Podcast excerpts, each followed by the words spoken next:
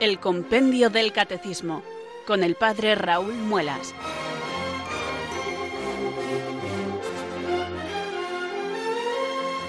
Muy buenas tardes, queridos oyentes de Radio María. Son las cuatro, las tres en Canarias. Aquí comienza una nueva edición del Compendio del Catecismo.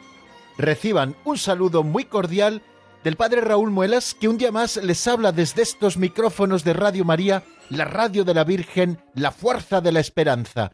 Sed todos bienvenidos.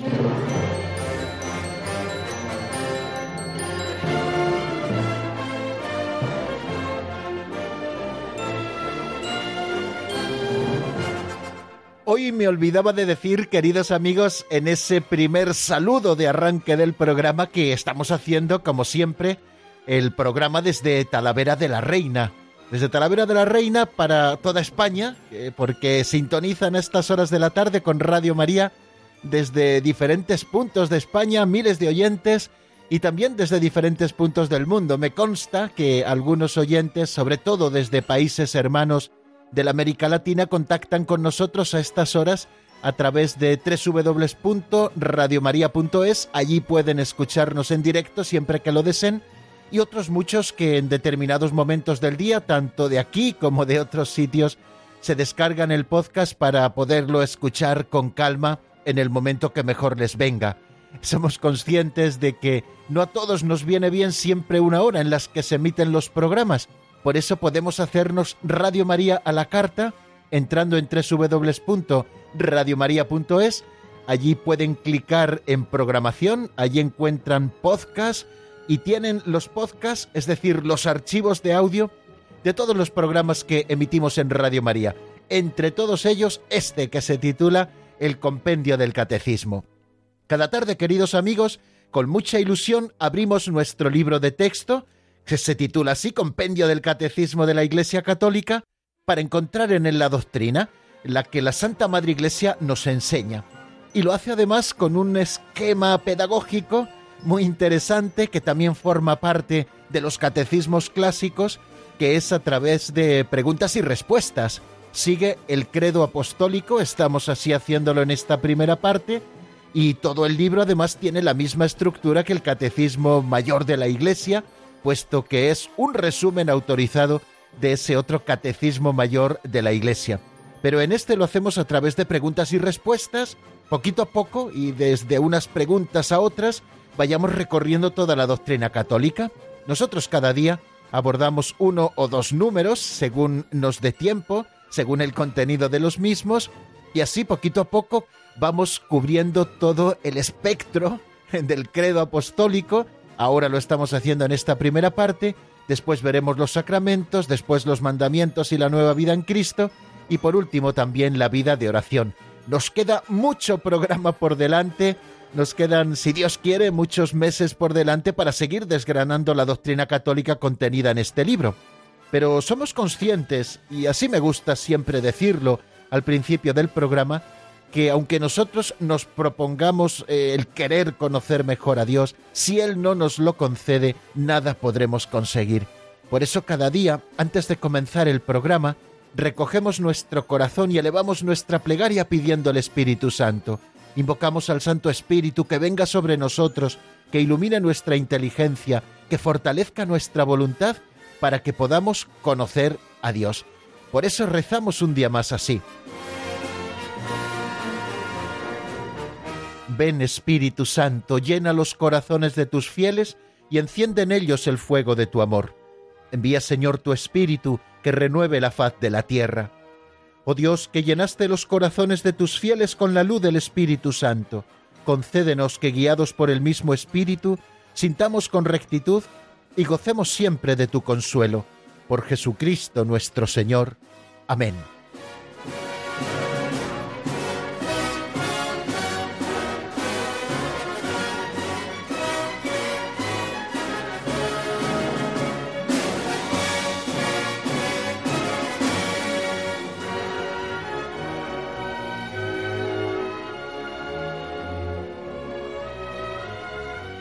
Bien, y después de nuestra oración y siguiendo nuestra rutina cotidiana aquí en el programa, vamos a acercarnos poquito a poco a una pincelada de sabiduría. Así nos gusta comenzar el programa.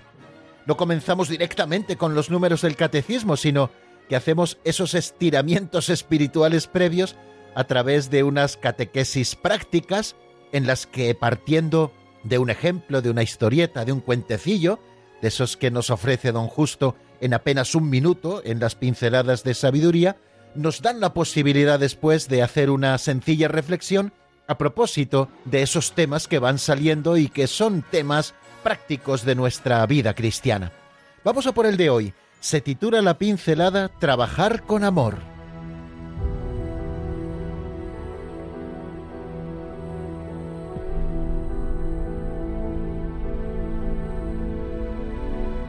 Trabajar con amor.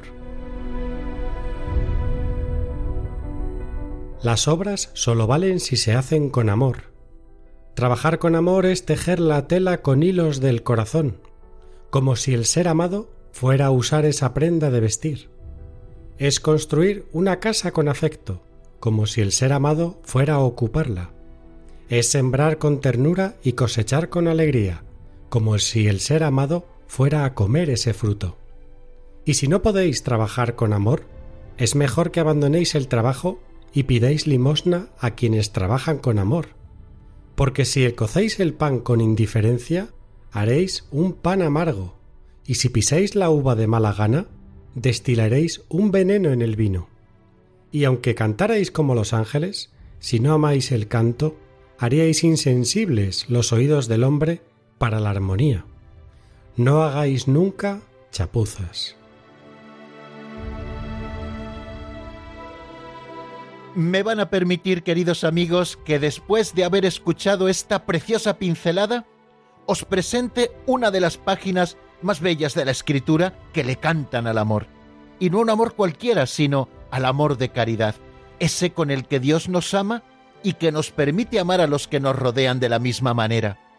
Estamos acostumbrados a escuchar este texto en las celebraciones de bodas, pero hemos de entender que San Pablo no se refiere únicamente al amor entre el esposo y la esposa con esta página, sino también al amor que cada hijo de Dios ha de profesar a su prójimo.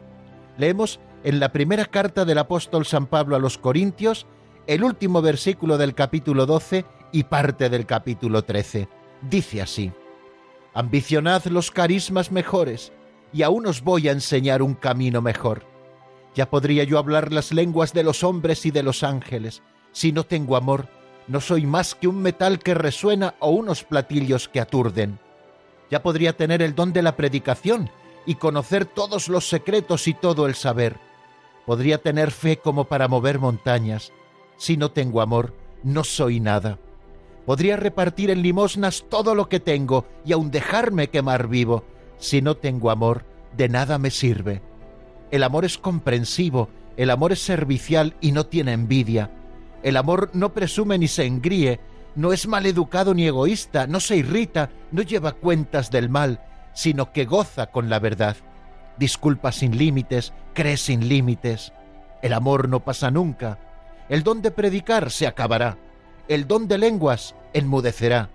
El saber se acabará, porque inmaduro es nuestro saber e inmaduro nuestro predicar. Pero cuando venga la madurez, lo inmaduro se acabará. Cuando yo era niño, hablaba como un niño, razonaba como un niño. Cuando me hice hombre, acabé con las cosas de niño. Ahora vemos como en un espejo de adivinar. Entonces veremos cara a cara. Mi conocer es por ahora inmaduro, entonces podré conocer como Dios me conoce. En una palabra, quedan la fe, la esperanza, el amor. Estos tres. La más grande es el amor.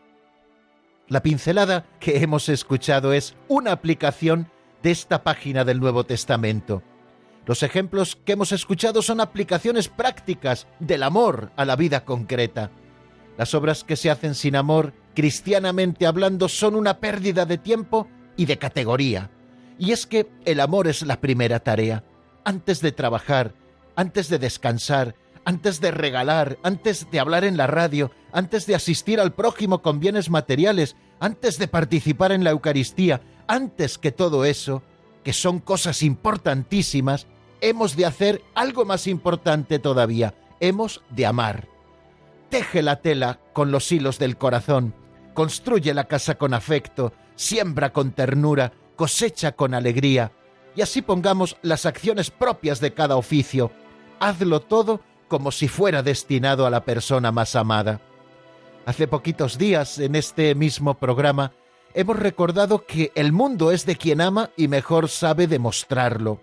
Nosotros como cristianos hemos recibido el amor más grande y debemos repartirlo a nuestro alrededor, pero corremos el peligro de tener una buena teoría sobre el amor, pero no saber ni querer aplicarlo. Lo hemos aprendido de Jesucristo. Nadie tiene amor más grande que el que da la vida por sus amigos.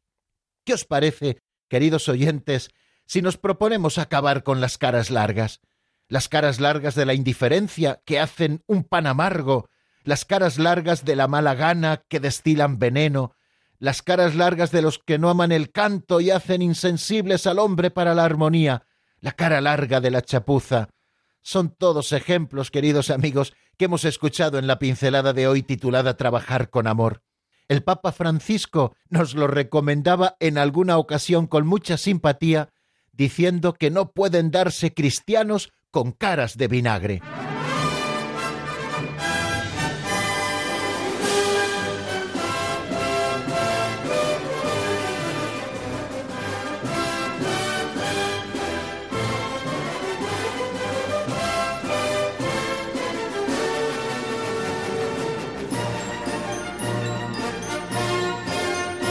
¿Cómo bajan, queridos amigos, a lo más concreto las pinceladas de don Justo? Y nosotros, a pesar de presentar también la doctrina general de cada pincelada, pues también queremos bajar a lo más concreto, porque de lo que se trata es de que el Señor tome posesión de nuestra vida y baje a todos los rincones de la misma, para que todos los rincones puedan llamarse verdaderamente cristianos. Bien, pues vamos a continuar, queridos amigos, el programa de hoy, eh, acercándonos a lo que vimos en nuestro último programa, que fue el programa de ayer. Estamos estudiando la Iglesia. Estamos en la tercera parte del credo, creo en el Espíritu Santo y más en concreto en el artículo que nos habla de la Iglesia Católica, creo en la Santa Iglesia Católica. Ya hemos estado desgranando muchas cosas a propósito de la Iglesia, el nombre, las imágenes que encontramos en la Biblia, cuál es el origen de la Iglesia, cuál es su misión, en qué sentido es un misterio, qué significa que la Iglesia es sacramento universal de salvación. Hemos estado estudiando las imágenes que nos presentan lo que es la Iglesia, pueblo de Dios, cuerpo de Cristo, templo vivo del Espíritu Santo, y estamos completando lo que nos dice el credo apostólico con el credo niceno-constantinopolitano, que especifica esas cuatro características propias, esenciales de la Iglesia una de Jesucristo, que es una santa católica y apostólica. No lo dice así el credo de los apóstoles, pero sí lo especifica el credo niceno-constantinopolitano, que dice creo en la Iglesia que es una santa católica y apostólica. Y precisamente con eso estamos. Estamos estudiando que la Iglesia es una. ¿Por qué la Iglesia es una? Lo estuvimos diciendo con el número 161, donde subsiste la única Iglesia de Cristo, también lo estuvimos viendo y ya lo hemos repasado en el número 162. Y en el último programa, queridos amigos, hemos estado dedicados al número 163 y al número 164. Nosotros decíamos, ¿dónde subsiste esa única iglesia de Jesucristo? Dijimos que la única iglesia de Jesucristo, como sociedad constituida y organizada en el mundo, subsiste en la Iglesia Católica, y estuvimos especificando qué significa eso de que la única iglesia de Jesucristo subsiste en la iglesia católica, por qué se utiliza este término y por qué no dice, por ejemplo, el concilio que la única iglesia de Cristo es la iglesia católica. Y cómo quiere poner de manifiesto, como dice esa respuesta de la Congregación para la Doctrina de la Fe sobre algunos asuntos sobre la iglesia eh, del año 2007, que el uso de esta expresión que indica la plena identidad entre la Iglesia de Cristo y la Iglesia Católica no cambia la doctrina sobre la Iglesia. La verdadera razón por la cual ha sido usada esta expresión subsiste en es porque expresa más claramente el hecho de que fuera de la Iglesia se encuentran muchos elementos de santificación y de verdad que como dones propios de la Iglesia de Cristo inducen hacia la unidad católica. Bien, y precisamente de esto nos habla el número 163. ¿Cómo se debe considerar entonces a los cristianos no católicos? Si la Iglesia de Jesucristo, esa Iglesia que es una, santa, católica y apostólica, subsiste a lo largo del tiempo, a lo largo de toda la historia, desde que Cristo funda la Iglesia, en la Iglesia católica, ¿cómo debemos considerar entonces a los cristianos no católicos? Es decir, a los cristianos ortodoxos, a los cristianos anglicanos, a los cristianos protestantes. Y nos dice el número 163 lo siguiente. En las iglesias y comunidades eclesiales que se separaron de la plena comunión con la Iglesia católica, se hallan muchos elementos de santificación y de verdad. Esto ya lo digo yo, no se hallan plenamente todos, que todos los elementos de santificación y de verdad se encuentran en la Iglesia católica, pero también en estas confesiones cristianas también se encuentran muchos elementos de santificación y de verdad, no los mismos, por ejemplo, en la Iglesia ortodoxa que en las comunidades cristianas protestantes, como vamos a ver. Y continúa diciendo el número 163 que todos los bienes proceden de Cristo e impulsan hacia la unidad católica. Incluso todos esos elementos de santificación y de verdad que también se hallan presentes en esos otros hermanos separados. Los miembros de estas iglesias y comunidades, nos dice también el número 163, se incorporan a Cristo en el bautismo y por ello los reconocemos como hermanos. Todos los que hemos sido bautizados en la Iglesia Católica, en las comunidades cristianas protestantes, en la Iglesia Ortodoxa, todos somos cristianos y todos nos hemos incorporado a Cristo. Por eso todos nos llamamos hermanos.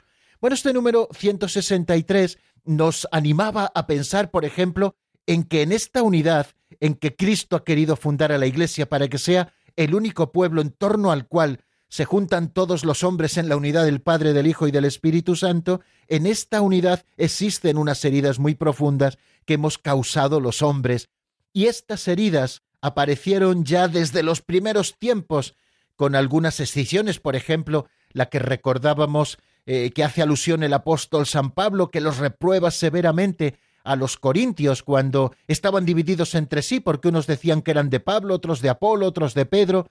¿Acaso os ha salvado Pedro, Pablo o Apolo? ¿Os ha salvado Jesucristo? Eh, les dice severamente el apóstol. Y en siglos posteriores surgieron también disensiones más amplias Incluso comunidades no pequeñas se separaron de la plena comunión con la Iglesia católica, y a veces no sin culpa de los hombres de ambas partes. Bueno, tales rupturas que lesionan eh, la unidad del cuerpo de Cristo no se producen sin el pecado de los hombres. Es decir, que es el pecado el que causa heridas en la unidad. Y tenemos que ser conscientes de ello. También explicábamos cuáles eran los tres pecados principales que atentan contra la unidad. Decíamos que era la herejía, como negación formal de alguna verdad de la fe, eh, con conocimiento de causa y con libertad, también la apostasía como rechazo completo de la fe y de la vida de la Iglesia por acto formal, y también el cisma como una división o separación de la comunión eclesial, como una ruptura de la unión, como cortar los vínculos que nos unen a toda la Iglesia. Esos son principalmente los tres graves atentados que podemos cometer contra la unidad de la Iglesia. También decíamos que los que nacen en las comunidades surgidas de tales rupturas y son instruidos en la fe de Cristo, no pueden ser acusados del pecado de la separación, y la Iglesia Católica también los abraza con respeto y amor fraternos, porque justificados por la fe en el bautismo, se han incorporado a Cristo, por tanto, con todo derecho, se honran con el nombre de cristianos y son reconocidos con razón por los hijos de la Iglesia Católica como hermanos en el Señor. Además, eh, también eh, nos lo apunta este número 163, muchos elementos de santificación y de verdad, como los llama Lumen Gentium 8, existen también fuera de los límites visibles de la Iglesia Católica. Eh, Unitatis Redintegratio nos los enumera de una manera preciosa. La palabra de Dios escrita, la vida de la gracia, la fe, la esperanza y la caridad, y otros dones interiores del Espíritu Santo y los elementos visibles. El Espíritu de Cristo se sirve de estas iglesias y comunidades eclesiales. Cuando hablamos de iglesias nos referimos a las iglesias orientales, las iglesias ortodoxas, que tienen el sacramento del orden y que tienen también la Eucaristía tal y como la Iglesia Madre la considera. Y cuando estamos hablando de comunidades eclesiales, nos estamos refiriendo a las que nacieron de la Reforma Protestante del siglo XVI, que han perdido la sucesión apostólica y que por lo tanto también han perdido la Eucaristía tal y como la Iglesia Madre la considera, aunque tienen también el bautismo que es el que nos une como cristianos. Pues bien, el Espíritu de Cristo se sirve de estas iglesias y comunidades eclesiales como medios de salvación cuya fuerza viene de la plenitud de gracia y de verdad que Cristo ha confiado a la Iglesia católica. Todos estos bienes provienen de Cristo y conducen a Él y de por sí impelen a la unidad de la Iglesia católica, como también nos recuerda la Lumen Gentium. Vamos a por el número 164, al que también nos asomábamos ayer y que nos habla de ecumenismo, de cómo tenemos que tender todos a la unidad, cómo la unidad de la Iglesia ha de ser una preocupación en el corazón de todos y cómo podemos comprometernos en favor de la unidad de los cristianos. Cualquiera de nosotros podría pensar, bueno, pues ¿qué puedo hacer yo, un cristiano solo, eh, por la unidad de los cristianos? Pues la Iglesia y el Catecismo nos dicen, cada uno de nosotros podemos hacer mucho. Ya sabemos que un grano no hace granero, como dice el refrán, pero ayuda al compañero. Y dice eh, el texto del número 164, el deseo de restablecer la unión de todos los cristianos es un don de Cristo y un llamamiento del Espíritu. Concierne a toda la Iglesia y se actúa mediante la conversión del corazón, la oración, el recíproco conocimiento fraterno y el diálogo teológico. Lo primero eh, que nos dice el número 164 es que ese deseo de restablecer la unión de todos los cristianos en esa única iglesia de Jesucristo es un don de Cristo y un llamamiento del Espíritu. O sea, tenemos que pedir tener ese don, el don de desear que la unidad de la Iglesia brille para que el mundo crea, que los hombres seamos capaces de convertirnos de nuestro pecado para unirnos más a Cristo y para que el mundo pueda contemplar esa túnica inconsútil que es la Iglesia, que no puede dividirse, aunque los hombres hemos tratado de dividirla y de despedazarla tantas veces, sino que tenemos que tender a esa unión. Y la unión no se consigue, queridos amigos, cada uno cediendo un poquito, bueno, pues como, como se hacen con los consensos humanos, no, la unión es la que Cristo nos ha presentado y a la que tenemos que tender todos. Por eso los medios más hermosos para comprometernos en favor de la unidad de los cristianos están recogidos en ese número 164, mediante la conversión del corazón, cuando la Iglesia como cuerpo se convierte para ser muy fiel al Evangelio y muy fiel a Jesucristo, está tendiendo a la unidad. Cuando cada uno de los miembros, pastores y fieles, convertimos nuestro corazón para vivir la santidad, estamos tendiendo a la unidad. También nos habla de la oración. Todos los años se nos convoca a ortodoxos, a protestantes y católicos, se nos convoca esa semana de oración por la unidad de los cristianos que termina siempre el 25 de enero, una semana en la que intensamente, en todas estas confesiones, la católica, la protestante, la ortodoxa, rezamos por la unidad de la Iglesia, de la única Iglesia de Jesucristo. Bueno, pues esa semana es para concienciarnos a todos de que la oración por la unidad ha de ser constante en el corazón del que ha recibido ese don de restablecer la unión de los cristianos, un don que tenemos que pedir todos. Por eso la oración es muy importante, que, recemos por la unidad, para que seamos uno, para que el mundo crea, como dice Jesucristo en esa oración sacerdotal después de la última cena que se recoge en el Evangelio de San Juan. También un medio muy bonito es el recíproco conocimiento fraterno. Durante muchos tiempos nos hemos estado llamando enemigos y tratándonos como tales. Y somos hermanos, sí, separados, eh, los protestantes, los ortodoxos, los llamamos hermanos separados, pero en definitiva hermanos, porque han recibido el mismo bautismo que nosotros. Cuando, por ejemplo, un cristiano es recibido en la comunión católica, no se le bautiza de nuevo, sino que el bautismo que ha recibido en su propia iglesia o comunidad cristiana, la iglesia lo tiene por válido si ha sido administrado con derramamiento de agua sobre la cabeza, mientras se dice la fórmula yo te bautizo en el nombre del Padre y del Hijo y del Espíritu Santo. Por eso, como hermanos que somos, tenemos que conocernos un poquito más, perdernos el miedo, el conocimiento. Ordinariamente lleva al amor, y el amor lleva a conocerse y a quererse, ¿no? Bueno, y también el diálogo teológico es necesario. hay muchos elementos teológicos que nos han separado y aquellos teólogos que conocen bien eh, los elementos de la doctrina tienen que reunirse y exponer y dialogar sobre los diversos asuntos, etcétera, porque todo esto también ayuda. Bien, pues el ecumenismo, queridos amigos, ha de ser algo que esté en el corazón de todos y que el Espíritu Santo, que es el que nos surge a la unidad, ponga también en nosotros, como Cristo también nos lo regala, para que tengamos esa preocupación por la unión, para que no cesemos de convertirnos cada día, para que no cesemos de orar, para que tendamos también la mano a los que nos rodean, para que juntos los cristianos de diferentes confesiones podamos colaborar en diferentes campos del servicio a los hombres. Bueno, pues vamos a dejar aquí el resumen de lo visto en nuestro último programa y vamos a dar un pasito adelante hacia nuevos horizontes. Vamos a estudiar otra de esas notas características de lo que es la Iglesia. La Iglesia es una, lo hemos estado viendo, pero la Iglesia también es santa. ¿A qué nos referimos con esto? Bueno, vamos a escuchar primero una canción de Arpa Dei titulada Amado Padre Celestial y después de la canción afrontamos ese número 165.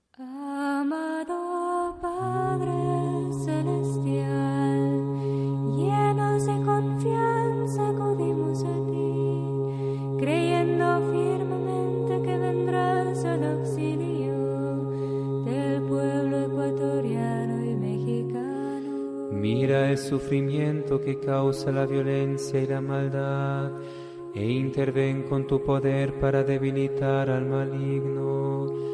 Quiebra tu la vara del violento y quítale su dictadura sobre las almas. Danos la gracia para ofrecer resistencia espiritual contra el mal. Permítenos acoger más profundamente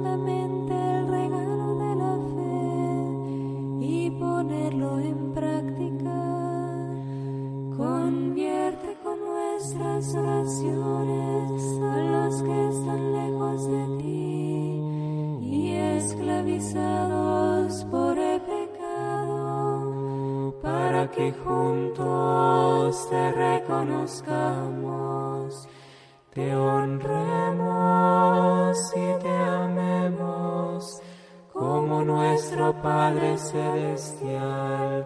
Te lo pedimos por Jesucristo nuestro Señor. Amén.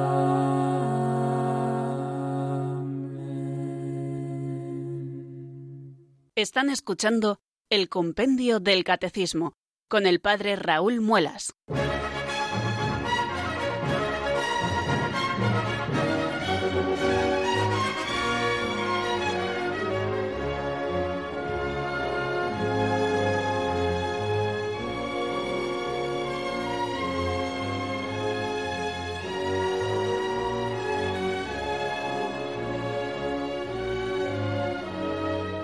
Seguimos estudiando, queridos amigos, serenamente aquí en la sintonía de Radio María, en este programa El Compendio del Catecismo, el misterio de la Iglesia, que es el que nos encontramos. Hemos estudiado que la Iglesia es una y vamos a estudiar a continuación que la Iglesia es santa. Recuerden que estamos con esas cuatro propiedades esenciales de la Iglesia, una santa católica y apostólica. Vamos viendo lo que significa cada una de ellas. El número 165, que es el siguiente que nos encontramos en nuestro estudio, nos habla precisamente de este segundo elemento propio de la Iglesia que es la santidad. Y se pregunta exactamente en qué sentido la Iglesia es santa. Vamos a ver qué es lo que nos dice el compendio.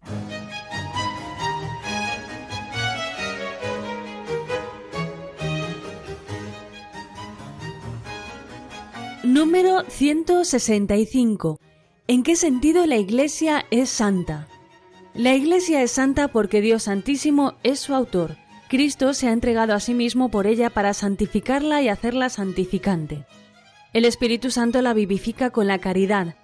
En la Iglesia se encuentra la plenitud de los medios de salvación. La santidad es la vocación de cada uno de sus miembros y el fin de toda su actividad. Cuenta en su seno con la Virgen María e innumerables santos como modelos e intercesores. La santidad de la Iglesia es la fuente de la santificación de sus hijos, los cuales aquí en la tierra se reconocen todos pecadores, siempre necesitados de conversión y de purificación.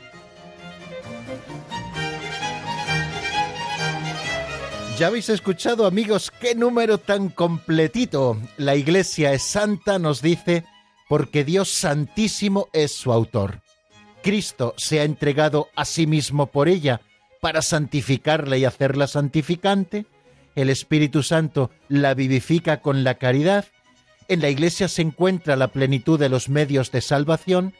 La santidad es la vocación de cada uno de sus miembros y el fin de toda su actividad cuenta en su seno con la Virgen María e innumerables santos como modelos e intercesores, la santidad de la Iglesia es la fuente de la santificación de sus hijos, los cuales aquí en la tierra se reconocen todos pecadores, siempre necesitados de conversión y de purificación.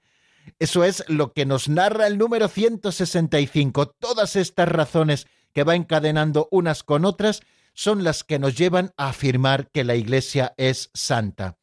La primera de ellas, y la más importante, la Iglesia es santa porque Dios Santísimo es su autor. Cuando nosotros rezamos el Gloria, decimos a Jesucristo, solo tú eres santo, es decir, solo Dios es santo. La santidad es eh, Dios mismo. La santidad es un atributo de la naturaleza de Dios e implica la absoluta perfección moral, infinita bondad, infinito amor e infinita misericordia. En este sentido, decimos que Dios es santo. Él es la fuente de donde proviene toda santidad, como decimos, por ejemplo, en la plegaria segunda, la plegaria segunda eucarística. Santo eres en verdad, Señor, fuente de toda santidad, le decimos. Y como Dios es Trinidad, santo no solo es Jesucristo, sino que también es el Padre y también es el Espíritu Santo. Por tanto, teniendo esto a la vista, decimos que el único santo, el tres veces santo, como decimos también cuando eh, antes de, la plegaria eucarística recitamos esa oración llamada así el santo, decimos santo, santo, santo es el Señor, Dios del universo, llenos están el cielo y la tierra de su gloria. Esa oración que nosotros recitamos en cada misa está tomada del libro del profeta Isaías en el capítulo sexto, los versículos 1 y 2. De hecho, por ejemplo, para el profeta Isaías, el título predilecto que él le confiere a Dios es el de Santo de Israel. También este es el nombre que María dice, por ejemplo, en el Magnificat, su nombre es santo. Bueno, estamos hablando de que Dios, solamente Dios es santo, ¿no? Solo Dios es santo. Y esa santidad propia de Dios, la que Él solo posee, es una cualidad divina. Esa santidad no está a nuestro alcance, es inaccesible para nosotros, pero a nosotros siempre nos cabe un consuelo, que esa santidad de Dios se ha hecho carne, ha tocado nuestra naturaleza, ha venido a habitar entre nosotros, como nos lo dice San Pedro, ¿no? Eh, nosotros creemos y sabemos que tú eres el santo de Dios, así se lo proclama a Jesucristo, ¿no? Por eso la santidad de Dios es absoluta y la del hombre siempre es relativa. La santidad del ser humano no es, por supuesto, la santidad de Dios. La santidad nuestra es gozar de la santidad de Dios estando y gozando de la comunión con Dios en Jesucristo. La santidad humana depende, por tanto, de la de Dios y es irradiación de la santidad divina. ¿Dónde ha querido Dios, queridos amigos, que nosotros participemos de esa santidad suya? Él la posee de manera absoluta, nosotros podemos llegar a ella de manera relativa, pues Dios ha querido que gocemos de la santidad en la Iglesia católica, que es el cuerpo de Cristo. La Iglesia es santa, nos dice ese número 165, y es la primera razón porque Dios Santísimo es su autor. Dios que es trino y que es tres veces santo, es el que ha fundado la Iglesia, el que la alimenta, la da vida, la hace crecer. Dios es el autor de la Iglesia, el Padre, el Hijo y el Espíritu Santo, cada uno según su propio modo de ser, como Padre, como Hijo, como Espíritu Santo, pero Dios es el autor de la Iglesia y por lo tanto, como Él es santo, solo Él es santo, la Iglesia también es santa. Seguimos especificando, así lo hace el número 165, Cristo se ha entregado a sí mismo por ella, para santificarla y hacerla santificante. Jesucristo ha venido a reconciliar a los hombres con Dios, es decir, a que nosotros podamos vivir en comunión con Dios, y lo hace a través de la Iglesia, de su ministerio y de la vida de la Iglesia, que es ese pueblo reunido en la unidad del Padre, del Hijo y del Espíritu Santo, como hemos estado diciendo en diversos momentos. Bueno, pues esto ha sido posible porque Jesucristo nos ha salvado, porque el Hijo de Dios se ha hecho hombre y se ha hecho obediente hasta la muerte y una muerte de cruz. Cristo se ha entregado a sí mismo precisamente por la Iglesia, por esa reunión de todos los hombres y por ese instrumento universal de salvación y de comunión de los hombres con Dios y de los hombres entre sí, como hemos estado diciendo en otro momento. Bueno, pues Cristo, que es santo, porque es Dios, y además es la santidad encarnada, la que ha posibilitado que nosotros participemos también de la santidad de Dios, se ha entregado a sí mismo por ella, para santificarla. Jesucristo con su entrega ha hecho santa a la Iglesia porque por ella se ha entregado y también precisamente con su entrega y al comunicarle sus dones la ha hecho santificante. Como madre fecunda que la Iglesia es, engendra a nuevos hijos para esta vida de la gracia, para esta vida de comunión con Dios, para esta vida de santidad. Eso también tenemos que tenerlo a la vista. Y también el Espíritu Santo la vivifica por la caridad. El Espíritu Santo ha dado cohesión a la Iglesia, lo decíamos estos días de atrás, con la argamasa de la caridad. Decíamos que la caridad es el mismo amor de Dios que ha sido comunicado a los hombres. Nosotros podremos vivir en comunión con Dios porque Dios nos ha dado su amor, el amor de caridad, para que nosotros podamos amarle así a Él y podamos amarnos también entre nosotros de la misma manera, con ese amor de caridad que infunde en nosotros el Espíritu Santo. El Espíritu Santo es el que vivifica a la Iglesia a través de la caridad. Esto a propósito de la santidad de Dios que Dios comunica a la Iglesia. El Padre, el Hijo y el Espíritu Santo, único Dios verdadero, autor de la Iglesia Madre, es el que la ha constituido santa porque Él es santo, porque Cristo se ha entregado a sí mismo para santificarla y hacerla santificante, y porque el Espíritu Santo la vivifica en la caridad. Pero no quedan aquí, queridos amigos, las razones que nos ofrece ese número 165 sobre esta nota de la santidad de la Iglesia. Nos dice también que en la Iglesia se encuentra la plenitud de los medios de la salvación. La salvación es la que propicia que nosotros podamos ser santos. ¿Y dónde encontramos los medios para la salvación plenamente? En la Santa Iglesia Católica, en la que subsiste desde siempre la única Iglesia de Jesucristo, en la que están todos los dones necesarios para la salvación. Esos dones principalmente son los sacramentos de la salvación, el bautismo, la confirmación, la penitencia, la Eucaristía, la unción de enfermos, el orden sacerdotal y el matrimonio. En la Iglesia encontramos la plenitud de los medios de la salvación. Y no solamente estos instrumentos de santificación o cauces de la vida divina que son los sacramentos, sino que también en la Iglesia encontramos la fe, la esperanza y la caridad, la fe íntegra, la esperanza viva que nos une a todos hacia un mismo Cristo que ha de venir y la caridad fraterna que tenemos que vivir también como medios que el Espíritu Santo infunde y que los encontramos en la Santa Madre Iglesia. Y también encontramos en ella el magisterio de la Iglesia, que tiene una función de autoridad para enseñarnos verazmente, que tiene también una función de discernimiento. También en la Iglesia encontramos todos los carismas, todos los ministerios, todo lo preciso, queridos amigos, para que nosotros podamos llegar a la santidad, porque en ella se encuentra la plenitud de los medios de la salvación, como muy bien nos dice ese número 165. Continúa diciendo, la santidad es la vocación de cada uno de sus miembros y el fin de toda su actividad. Fijaros que a la santidad estamos llamados. Esa es nuestra común vocación. Cuando nosotros somos bautizados, se pone de manifiesta la llamada que tenemos a la santidad. Esa es la común vocación de todos los bautizados, sea cual sea la segunda vocación o el estado de vida que luego se elija en la Iglesia. A la santidad estamos llamados los pastores de la Iglesia, el Santo Padre, los obispos, los sacerdotes, los diáconos. A la santidad están llamados los miembros de la vida consagrada, lo digo en un sentido amplio, institutos de vida religiosa, institutos seculares, sociedades de vida apostólica, nuevas formas de vida consagrada, todos estamos llamados sin duda a la santidad. Y también los laicos, casados, solteros, viudos, de unas edades, de otras, todos estamos llamados a la santidad. Y hemos de santificarnos en nuestra vida concreta con el cumplimiento de los mandamientos, con el cumplimiento también de los deberes propios de nuestro Estado, siendo dóciles a las inspiraciones del Espíritu Santo en nuestra vida.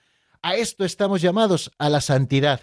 Cuentan que a Juan Pablo II, que hizo tantísimas beatificaciones y canonizaciones a lo largo de todo su pontificado, y así se ha seguido en la Iglesia también en el pontificado de Benedicto XVI y en el pontificado también de Francisco, del Papa Francisco, bueno, pues eh, le dijeron al Papa Juan Pablo II, no nos estamos pasando de beatificaciones y canonizaciones, y él debió responder algo así como, ¿para qué está la Iglesia si no? Para proponer modelos de santidad, puesto que todos estamos llamados a la santidad, y muchos de los hijos de la Iglesia trabajan por la santidad, viven la santidad, son dóciles a las inspiraciones de Dios para vivir en santidad, propongámoslos como modelos, porque precisamente para eso estamos, ¿no? Para eso estamos llamados. Esa es la común vocación de todos los bautizados, la santidad, y también es el fin de toda la actividad de la Iglesia. Lo que la Iglesia hace es para promover la santidad de sus hijos. En definitiva, todo está para la santificación de los fieles. La predicación de la palabra es para que conozcamos, queridos amigos, la voluntad de Dios y podamos adherirnos a ella. La celebración de los sacramentos es para que nosotros podamos recibir los dones de Dios, su propia vida a través de la gracia, la gracia propia de cada uno de los sacramentos, y también cuando la Iglesia nos pastorea es para conducirnos a las fértiles esas de la santidad, que no es otra cosa que el cielo. Y la Iglesia también es santa, y fijémonos en esto porque es muy interesante, porque cuenta en su seno con la Virgen María y con innumerables santos como modelos e intercesores. Ya saben que la Iglesia no solamente está constituida por los que peregrinamos en este mundo. Eso es precisamente lo que llamamos la Iglesia militante o la Iglesia peregrina, es decir, los que en este mundo peregrinamos hacia la casa del Padre y todavía estamos vivos. Pero a la Iglesia no solo pertenecemos eh, los que estamos en este mundo, pertenecen también los mejores de entre los nuestros, que son los santos, los que ya han sido llamados de la tierra al cielo y ya gozan de Dios por toda la eternidad viéndole cara a cara. Esos son los mejores de entre los nuestros. Y la Iglesia atesora todos los méritos de los santos, especialmente de la Santísima Virgen María. Pues esos son miembros de la Iglesia. También a la Iglesia pertenecen nuestros difuntos, que es lo que llamamos eh, la Iglesia purgante, aquellos que en el purgatorio se preparan para ver a Dios cara a cara y por los que pedimos constantemente en la Iglesia, por los que ofrecemos el santo sacrificio de la misa, por los que ofrecemos oraciones y sacrificios en sufragio por su eterno descanso. Bueno, la Iglesia la constituimos, los que peregrinamos por este mundo, Iglesia peregrina, los que están en el purgatorio, la Iglesia purgante, y los que ya han llegado a la patria, la Iglesia celestial o la Iglesia celeste, en donde están los santos. Bueno, pues en su seno la Iglesia cuenta con la Santísima Virgen María, también con los innumerables santos, que son tantos que no los podemos celebrar. Por eso hay un día, el 1 de noviembre, que la Iglesia celebra con solemnidad a todos los santos que existieron, tanto los que están canonizados y se presentan como ejemplo en la Iglesia, como esos otros que no están canonizados y quizá ningún día lo estén, pero que también son ejemplo de vida para todos nosotros. Y continúa diciendo por último que la santidad de la Iglesia es la fuente de la santificación de sus hijos, los cuales aquí en la tierra se reconocen todos pecadores, siempre necesitados de conversión y de purificación. El que nosotros estemos estudiando que la Iglesia es santa, como ven, aquí viene la dimensión más práctica, no es para saber más cosas sobre la Iglesia, sino que es para saber que precisamente esta santidad de la Iglesia es la fuente de la santificación de sus hijos queridos amigos, ¿por qué tantas veces recomendamos los sacerdotes, muchos lo hacemos, leer vidas de santos? Precisamente para ver esos modelos de santificación en el seno de la Iglesia Católica. Los santos han querido mucho a la Iglesia, y aunque les haya tocado vivir en épocas en que no fueran muy modélicos los pastores o no fueran muy modélicos los fieles, ellos han reformado a la Iglesia desde la santidad, desde la entrega, desde la vida de humildad, desde los postulados, en definitiva, de la santidad, esos que aparecen en el Evangelio y que Jesucristo nos recomienda constantemente. Pues bueno, vamos rematando, queridos amigos, en lo que estamos diciendo en este día. Este elemento propio de la Iglesia, esta característica de ella que la Iglesia es santa. Decimos que la Iglesia es santa y que la Iglesia es pecadora. Decimos que es pecadora porque al final lleva los pecados de todos los que la conformamos aquí en este mundo. Pero la Iglesia es santa por todas esas razones, porque Dios es su fundador, es su autor, y Dios es santísimo porque Cristo se ha entregado por ella para santificarla y hacerla también santificante, porque el Espíritu Santo la vivifica con la caridad, porque en la Iglesia se encuentra la plenitud de los medios de la salvación, porque la santidad es la vocación de cada uno de sus miembros y el fin de toda actividad, porque cuenta en su seno con la Santísima Virgen María y con innumerables santos que son modelos e intercesores nuestros. Y esta santidad de la Iglesia es la fuente de la santificación de sus hijos, es verdad que la Iglesia en esta tierra se caracteriza por una verdadera santidad, aunque todavía imperfecta. No son palabras mías, son palabras de Lumen Gentium en el número 48. En sus miembros, la santidad perfecta todavía está por alcanzar. Todos los cristianos de cualquier estado o condición están llamados, cada uno por su propio camino, a la perfección de la santidad, cuyo modelo es el mismo Padre. Decimos muchas veces expresiones parecidas a esta, que la Iglesia no es un paraíso de santos, sino un hospital de pecadores. Y precisamente es un hospital porque nos vamos perfeccionando en ella y vamos recibiendo también los dones para nuestra santificación. Bueno, pues no nos queda más tiempo, queridos amigos. Sí que tenemos un teléfono 91 005 9419 91 005 9419 para que podamos eh, saludarles, escuchar sus preguntas o sus reflexiones breves y pueden ir llamando mientras escuchamos unos compases de un tema de Jesús Cabello titulado Dentro de mí, que está sacado del álbum Contigo. Enseguida estamos nuevamente juntos en el 91 005 94 19. Más allá del tiempo que me sobra y que me falta, a pesar de los inviernos que congelan mi esperanza más allá de lo que veo y se escapa en tus miradas a pesar de lo que quiero que no sé cómo se llama en mis sueños.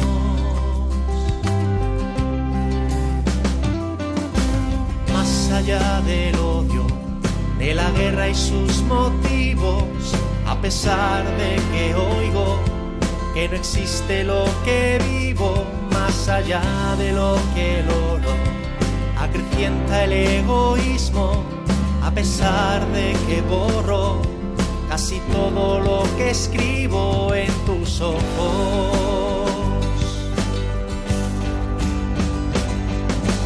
Más allá del cielo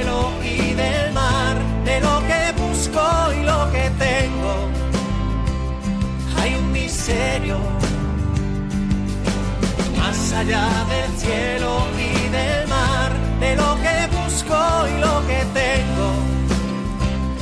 Hay un misterio dentro de mí.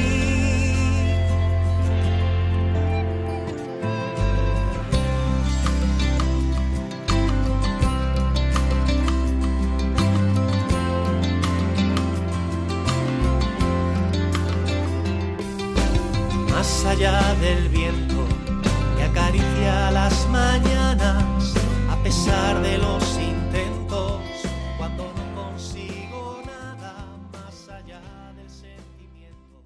Están escuchando el Compendio del Catecismo con el Padre Raúl Muelas.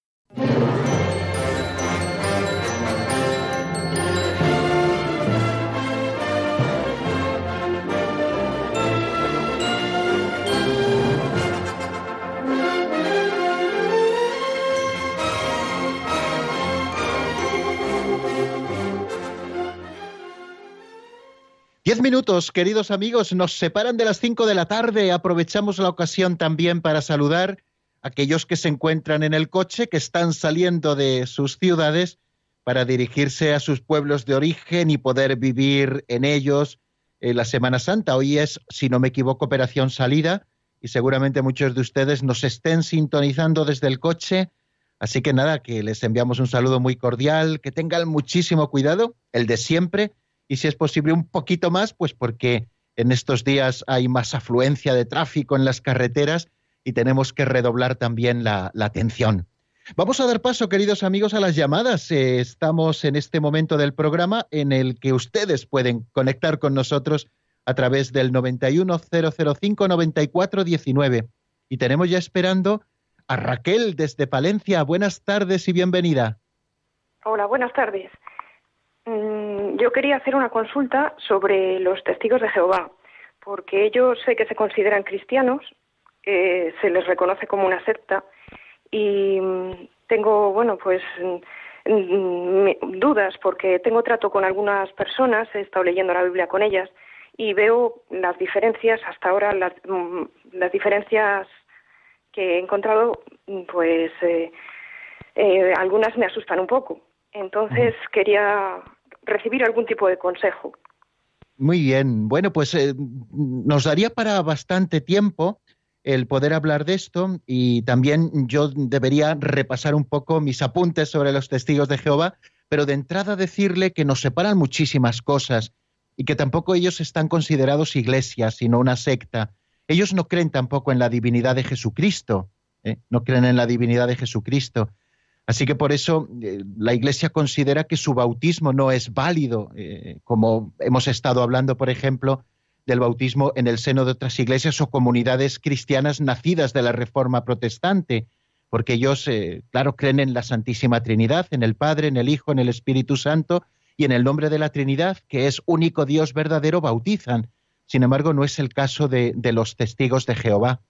Y bueno, bástenos de momento este apunte. Sí que es verdad que, si Dios quiere, aprovecharemos algún otro día también para quizá hablar un poquito más del tema porque creo que, es interesante y seguramente ahora mismo lo desconozco, pero tengamos también algunos podcasts o programas que a propósito se han hecho aquí en Radio María sobre el tema.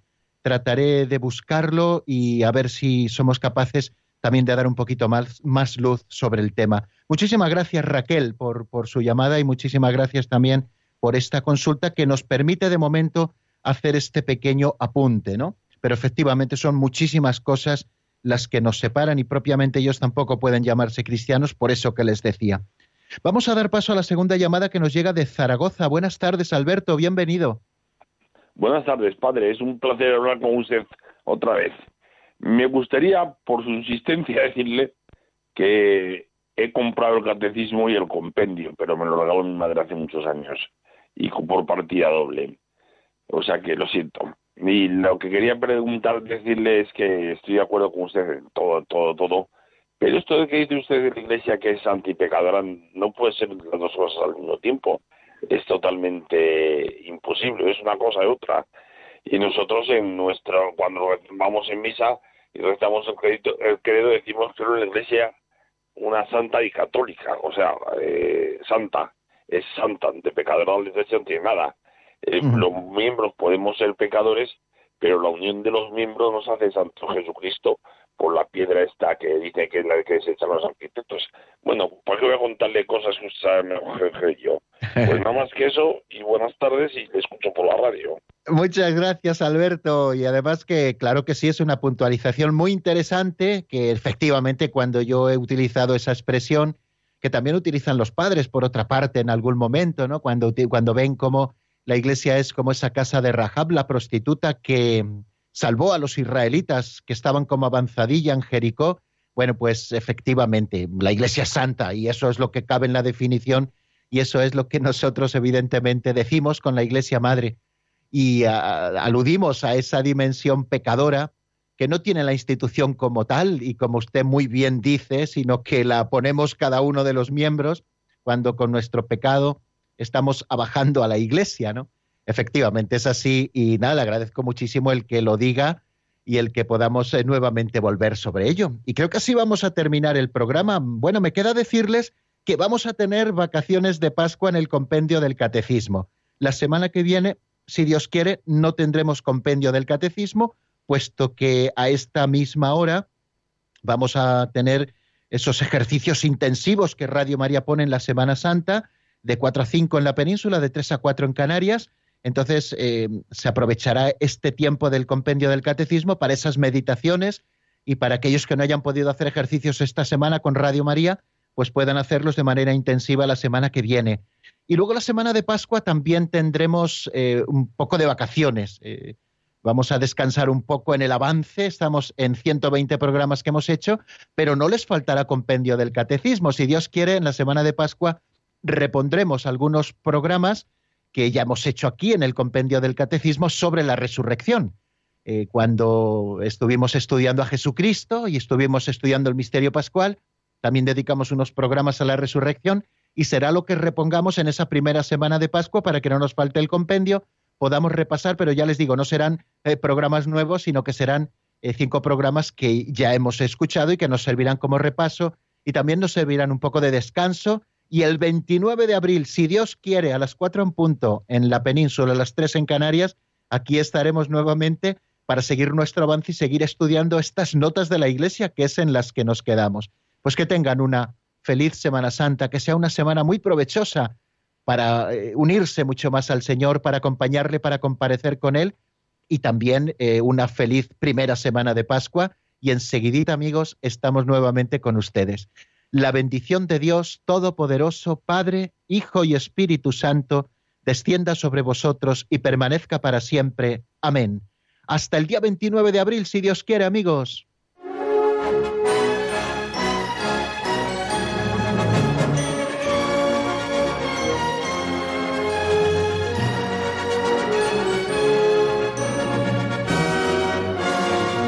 El Compendio del Catecismo con el Padre Raúl Muelas.